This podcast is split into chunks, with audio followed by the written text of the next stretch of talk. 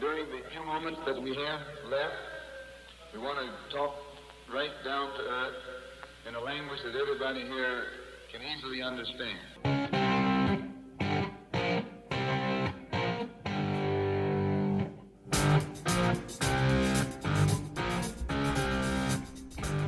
Un penal. De nueva cuenta, un penal ha sido el protagonista de uno de los duelos del día, ya que fue un disparo desde los 11 pasos quien nos privó de los tiempos extra, quien terminó con el sueño de Inglaterra, quien no podrá llevar de regreso el fútbol a casa una vez más. Y en contraparte, ese penal errado ha catapultado a la Francia de Giroud a una nueva semifinal de la Copa del Mundo, la cuarta en los últimos 24 años. Y a pesar de que esto que acabo de decir es una historia fantástica, la verdadera historia del día es el triunfo marroquí que mete por primera vez en prácticamente 100 años de historia de los mundiales a una selección africana entre los primeros cuatro del torneo. No fue Camerún, no fue Senegal, no fue Ghana, ahora sí ha sido Marruecos quien ha hecho historia y quien asegura siete partidos para un equipo del continente africano, repito,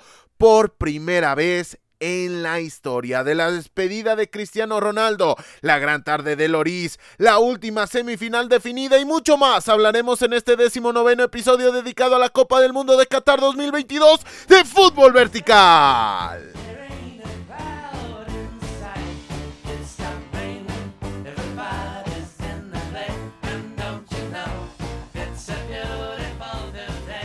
Comenzamos hablando del duelo estelar, no del día, ni de los cuartos de final. Hasta el momento, el duelo estelar de la Copa Mundial de la FIFA Qatar 2022, que fue el Inglaterra 1, Francia 2. Aruel Chouameni al minuto 17 con un potente disparo desde fuera del área y Olivier Giroud al minuto 78 pusieron los dos goles para que el conjunto de Didier Deschamps se quedara con el triunfo. En contraparte, Harry Kane desde la vía penal al minuto 54 descontó a la desventaja y en ese momento había empatado el partido. Dentro de los eventos destacados, al minuto 84 Harry Kane terminó fallando el gol que pudo haber significado el empate y la posterior prórroga para el conjunto de los Three Lions. Pero a destacar del partido, ha sido el mejor encuentro en lo que va de la Copa del Mundo.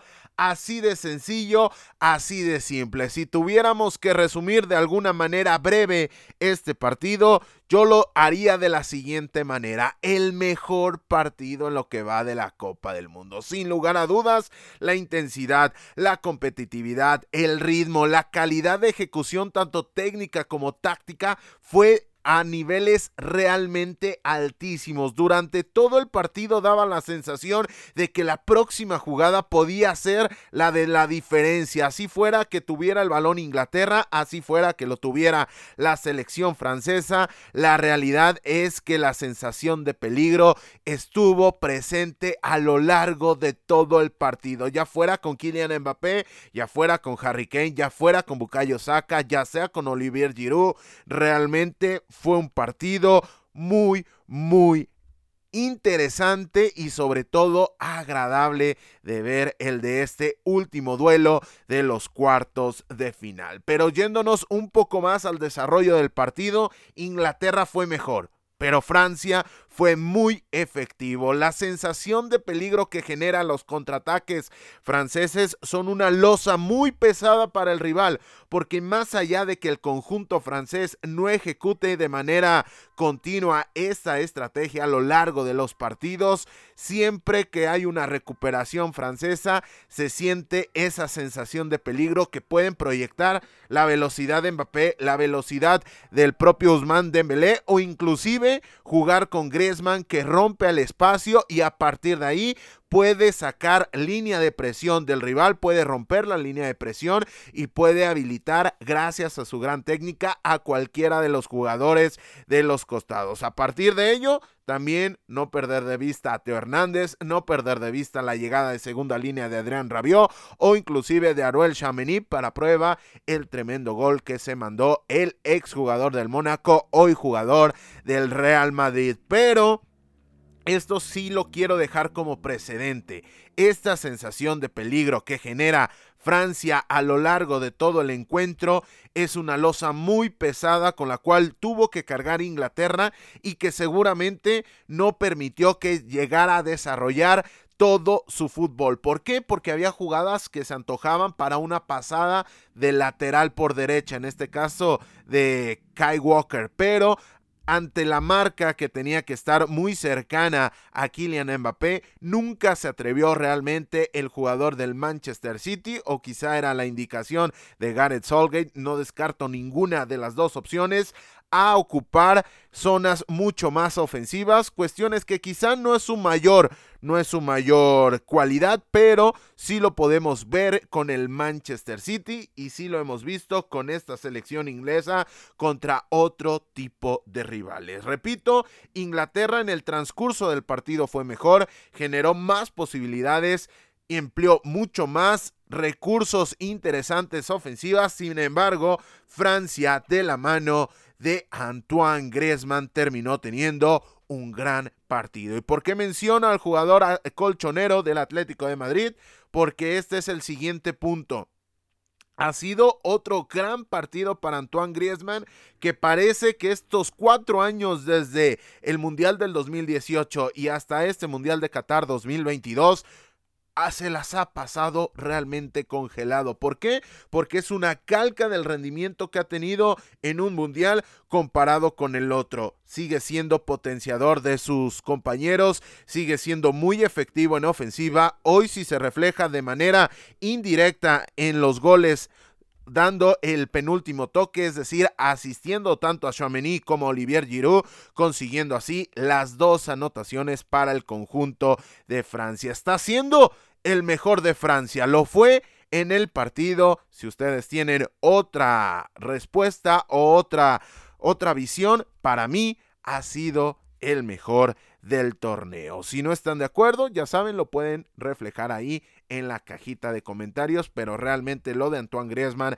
hasta el momento me ha parecido bastante, bastante destacado. Pasando a Inglaterra, floja primera parte de Bukayo Saka, me parece que la intención de Solgate de mandarlo hacia la banda que, generara posibilidades pegado a la línea de cal le restó importancia al jugador del Arsenal porque en el complemento cuando comenzó a recepcionar el esférico en una zona más de media punta en carriles un tanto más interiores fue cuando realmente se potencializó la actuación del jugador del Arsenal. Tuvo una floja primera parte, por lo menos bajo mi óptica, pero en el complemento fue el mejor en ese tramo del partido cuando vimos quizá a la mejor Inglaterra de todo el duelo. Llegó el penal que le provocaron al propio Bukayo Saka y a partir de ahí reculó un tanto la selección inglesa, siguió siendo mejor en el partido, pero dejó de tener tanta presencia ofensiva, cuestión que Bukayo Saka terminó padeciendo y sobre todo desgastó en demasía a Phil Foden. ¿Por qué? Porque antes de llegar el gol, el segundo gol, el de Olivier Giroud, Phil Foden no llega a un recorrido después de un rechace de tiro de esquina un recorrido en el cual a velocidad por lo menos hubiese incomodado a Jules Koundé, quien es posteriormente quien habilita a Antoine Griezmann para que éste asista a Olivier Giroud. Ese recorrido me parece que terminó cambiando todo, todo el transcurso de la eliminatoria y terminó por reflejarse en la eliminación del conjunto inglés. Repito, poco a poco fue creciendo con el partido Bukayo Saka, pero la mejor Inglaterra la vimos en el momento que explotó el jugador del Arsenal. En contraparte fue una noche gloriosa para Hugo Loris. En el corte, que es una de sus principales falencias, solamente falla en un par de ocasiones no se termina reflejando ninguna de ellas en el marcador, pero a partir de ahí, cuando comenzó a colgar centros y centros y centros la selección inglesa, los terminó solventando de gran manera. Además de que le sacó una muy importante a Harry Kane en el primer tiempo y en el complemento a Jude Bellingham también le termina sacando un balón que se antojaba para anotación. Fue una noche gloriosa para Hugo Loris. Habrá que revisar de manera muy puntual todos los partidos del 2018, pero por lo menos en este 2022 ha sido la mejor noche para el cancerbero del Tottenham Hotspur, que entre, entre otras cuestiones terminó incomodando a su compañero de equipo de tal manera que Harry Kane terminó fallando el penal. Y siguiéndonos por esta vía de hablar de Francia, Ojo que desde 1998 hay que recordar que el conjunto francés se queda en el camino y no clasifica al Mundial del 94. Desde el 98 ha llegado a cuatro semifinales. Prácticamente lo de Francia es estelar o es enfermería.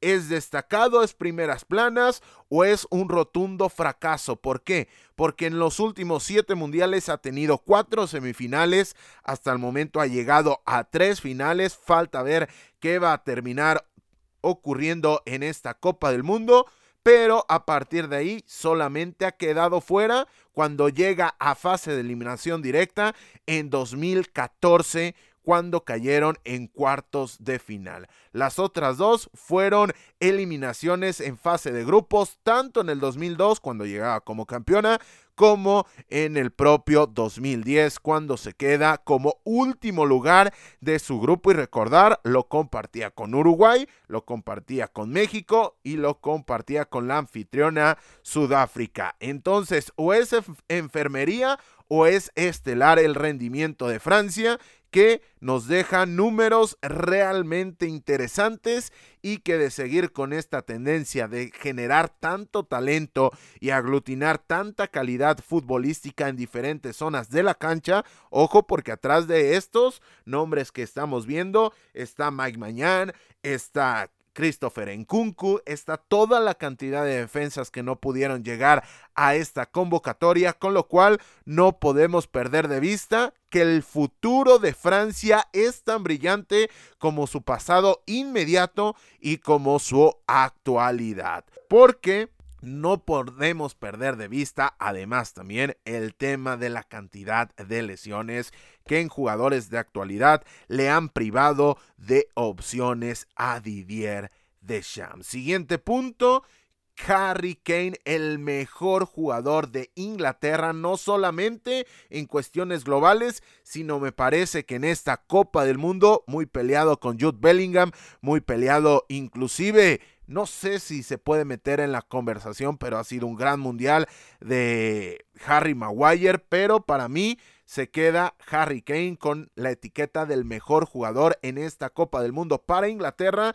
Sin embargo, se termina quedando como el villano. Evidentemente aquí no vamos a sobreanalizar el tema del penal. Únicamente hay que señalar para quien no lo tenga claro o quien no lo tenga visto, son dos jugadores del Tottenham Hotspur. Ya había ganado la primera partida Harry Kane.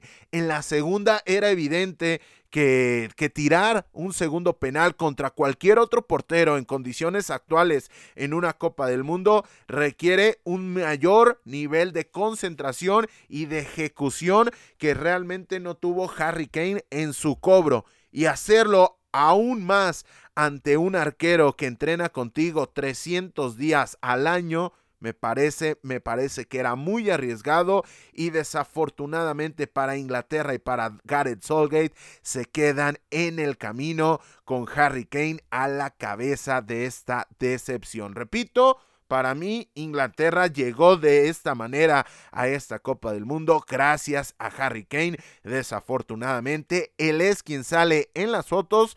Sin embargo, para mí, para mí, para nada empaña la actuación del delantero del equipo del norte de Londres. Por último, curioso que el mejor torneo en cuanto a sensaciones y juego de la Inglaterra de Gareth Solgate haya cosechado el resultado más pobre. Si le podemos dar este, esta etiqueta al resultado de quedarse en el camino en cuartos de final de pobreza, qué curioso que venga precisamente cuando ha dejado las mejores sensaciones y cuando ha mostrado el mejor fútbol. Repito, en Rusia 2018 terminan llegando a semifinales, se quedan con el cuarto puesto en la Eurocopa del 2020 jugada en 2021, también con un juego un tanto más rácano se terminan quedando con el subcampeonato y hoy quizá cuando tenían mejores vías, cuando lo aplicaban de una manera mucho más vistosa,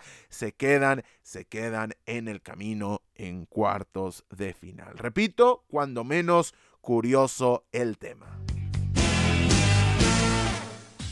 Dejamos por un momento el duelo entre ingleses y franceses para irnos a hablar de historia. Y no porque se haya ido Cristiano Ronaldo de los mundiales sin haber ganado ninguno. No le quito relevancia alguna ni al hecho ni a la carrera de CR7, pero me resisto a creer que la nota grande, que la nota importante, que la nota trascendente sea la eliminación de un jugador sobre la consagración de un continente que había sorprendido en 1990, había confirmado en 2002 y 2010 y lo ha conseguido en 2022 y estamos hablando del Marruecos 1 Portugal 0. Youssef Enesiri con un tremendo remate de cabeza al minuto 42 terminó por definir el partido favorable para los Leones del Atlas. A destacar del encuentro, capacidad sobrehumana de Marruecos para resistir. Ellos mismos se denominan el Rocky Balboa de este mundial y me parece que para nada, para nada están lejos de la realidad.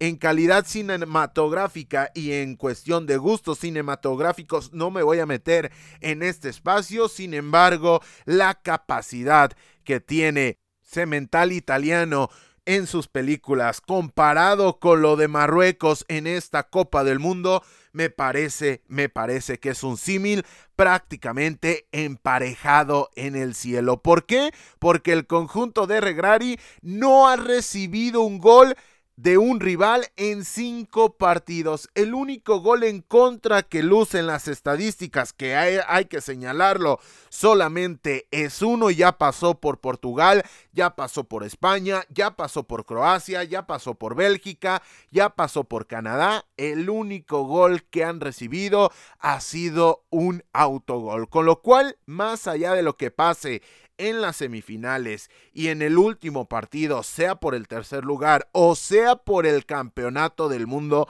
¿se imaginan eso?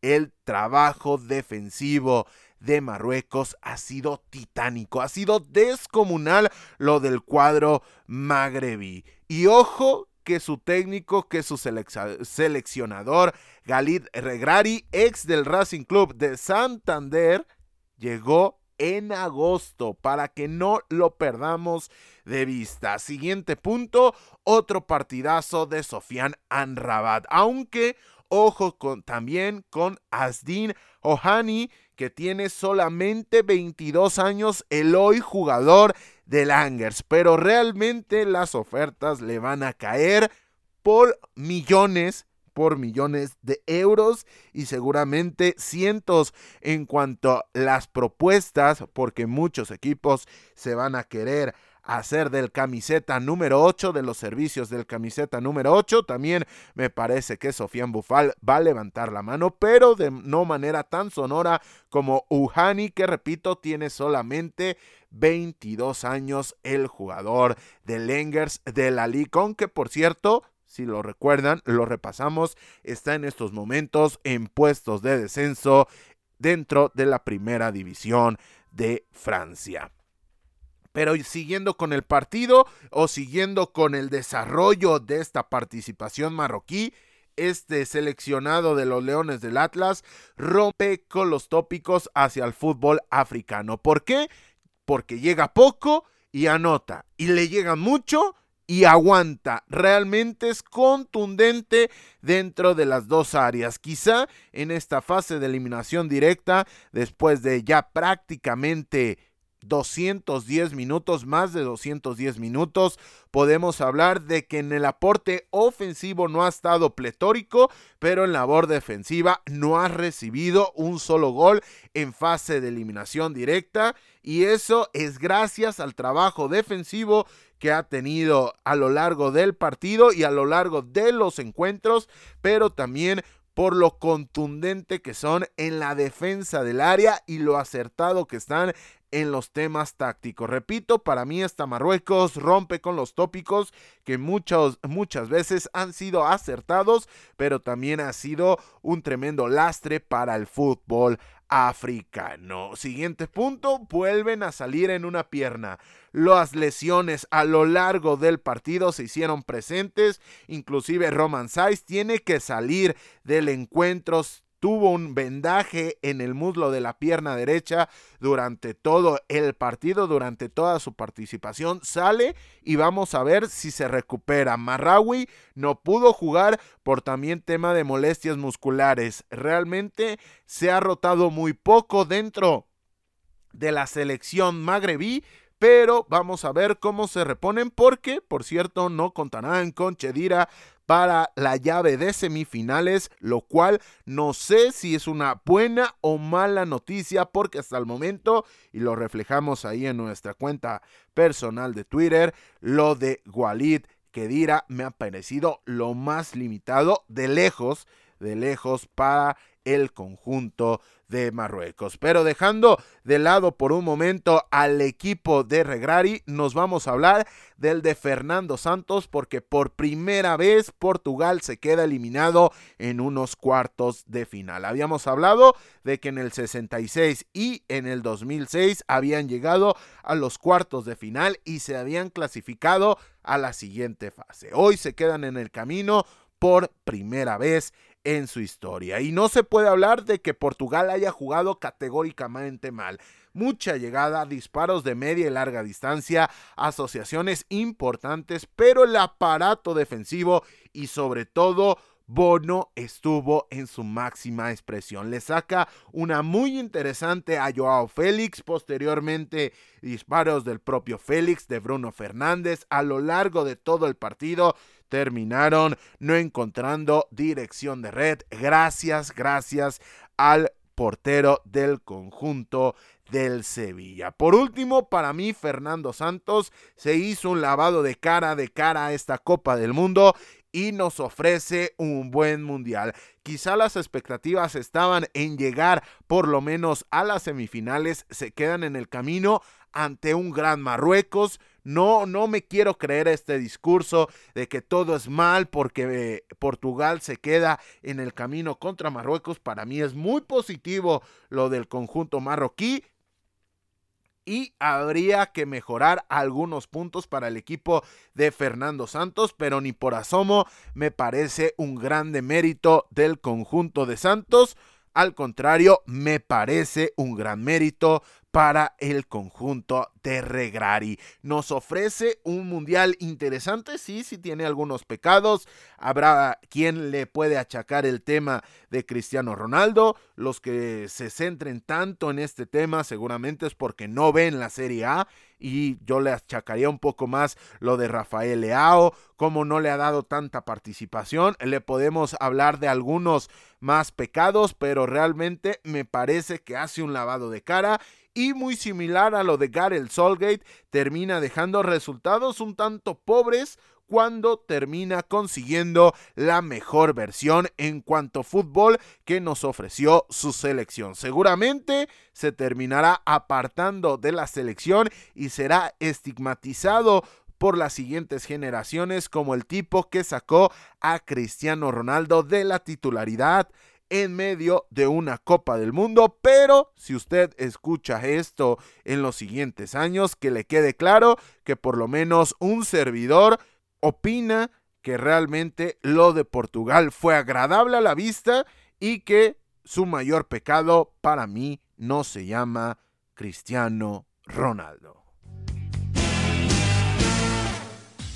Con lo que habiéndose definido y disputado las dos últimas llaves de cuartos de final, ha quedado concretado el segundo enfrentamiento de semifinales de esta Copa del Mundo, que no será otro que el Francia contra Marruecos, que se disputará el próximo miércoles 14 de diciembre en el segundo horario de competencia. UEFA contra la Confederación Africana de Naciones, realmente un duelo muy, muy interesante, el que sostendrá la Marruecos de Regrari que va a buscar la primera final para el continente africano y en contraparte Francia buscándose meter en una final de la Copa del Mundo de manera consecutiva después de que ninguna selección lo logra desde que Brasil lo consiguiera en el 98 y posteriormente en el 2002. Con lo cual será un enfrentamiento que más allá cual sea el resultado, el resultado será histórico.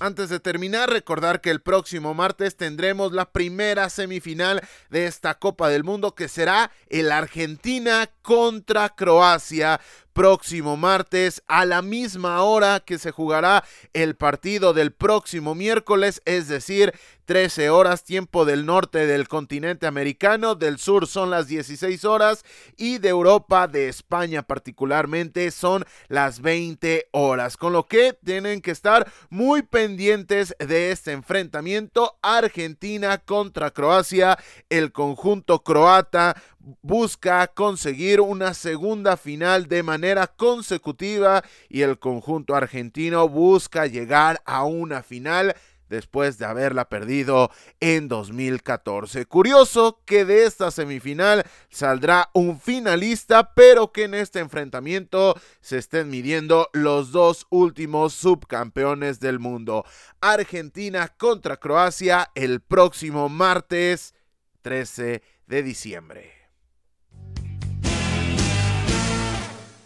Con esto llegamos al final de este décimo noveno episodio dedicado a la Copa del Mundo de Qatar 2022 de fútbol vertical. Le recordamos que nos pueden seguir en redes sociales ya que estamos en Instagram y Twitter con el usuario arroba verticalfútbol en donde estamos dando seguimiento puntual de todos los partidos del Mundial. Los pocos que quedan estaremos dando seguimiento puntual, alineaciones, datos, resultados y mucho más en arroba verticalfútbol en Instagram y Twitter ya lo saben, para que se pasen y nos sigan. Además de que les recordamos que estamos en Spotify, iBox, Amazon Music, Google Podcast, Apple Podcast y ahora también en YouTube para que por ningún motivo se pierdan de nuestro contenido. Estamos generando contenido exclusivo para esa plataforma, así que si tú nos escuchas en una plataforma de audio como Spotify, iBox, Amazon Music, Google Podcast o Apple Podcast, te invitamos a que te pases por nuestro canal de YouTube. Recuerda ver Vertical Fútbol para que te suscribas al canal y accedas a todo el contenido que por allá tenemos preparado para ti. Sin más por el momento y a nombre de todos los que hacemos posible la realización de este podcast, yo soy Carlos Alberto Valdés que te recuerda que tenemos una cita el próximo martes, así que mientras tanto no olvides disfrutar del balón porque el fútbol cada vez es más vertical.